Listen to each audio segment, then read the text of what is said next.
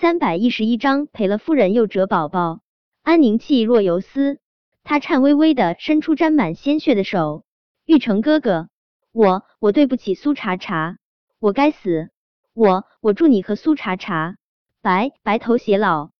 说完这话，安宁的小手颓然滑落，她的唇角不知道怎么也沾上了点儿血液，衬得她那张惨白的小脸更加的惨淡苍白。触目惊心，小宁，战玉成用力攥住安宁的手。小宁，我不会让你死。战玉成眸中的赤红并没有完全退却。他和苏茶茶孩子惨死的事情，他这辈子都无法释怀。可安宁也不能死，就算是他不爱安宁了，安宁也必须好好活着，比谁都好的活着。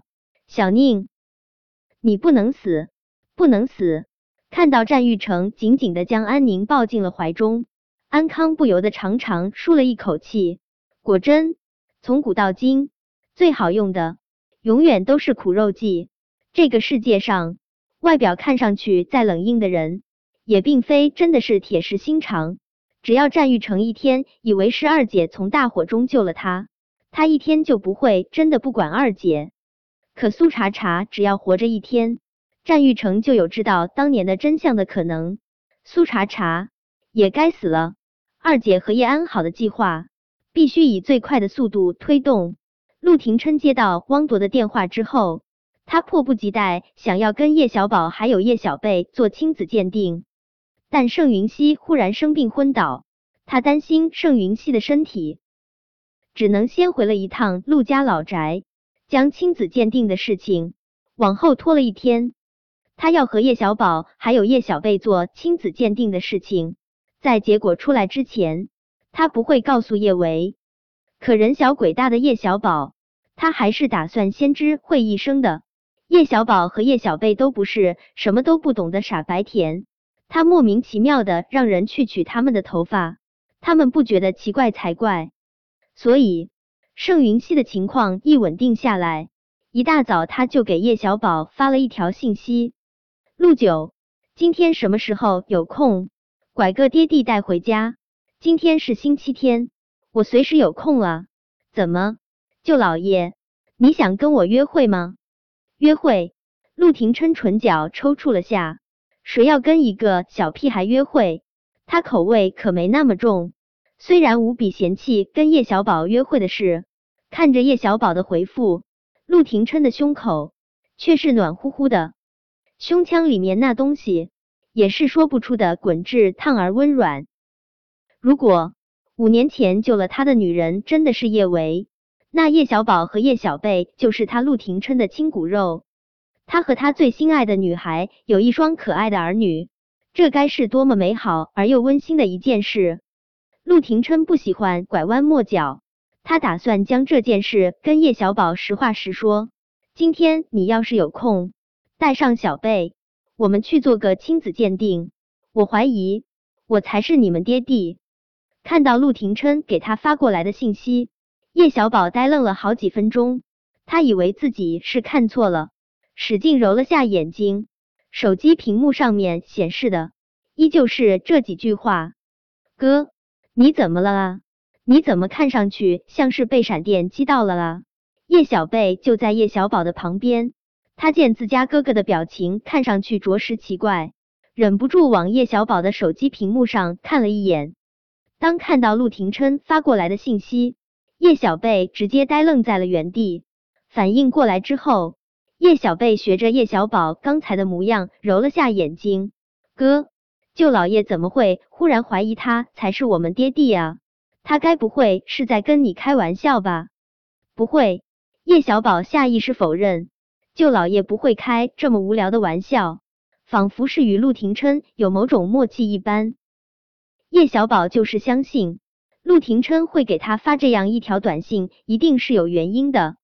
沉默了片刻，叶小宝才给陆廷琛回复了一句：“舅老爷，你怎么忽然会有这种怀疑？”陆九，汪铎查清楚了，五年前六月八号晚上，在雷霆酒店救了我的女人。不是叶安好，而是你们妈咪。什么？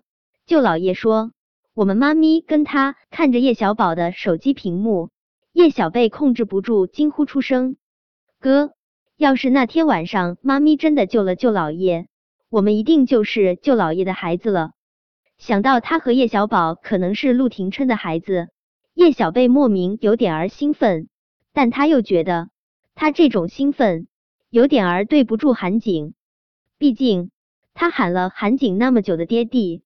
韩景也真的对他很好，他也很喜欢韩景，虽然他更喜欢舅老爷一些。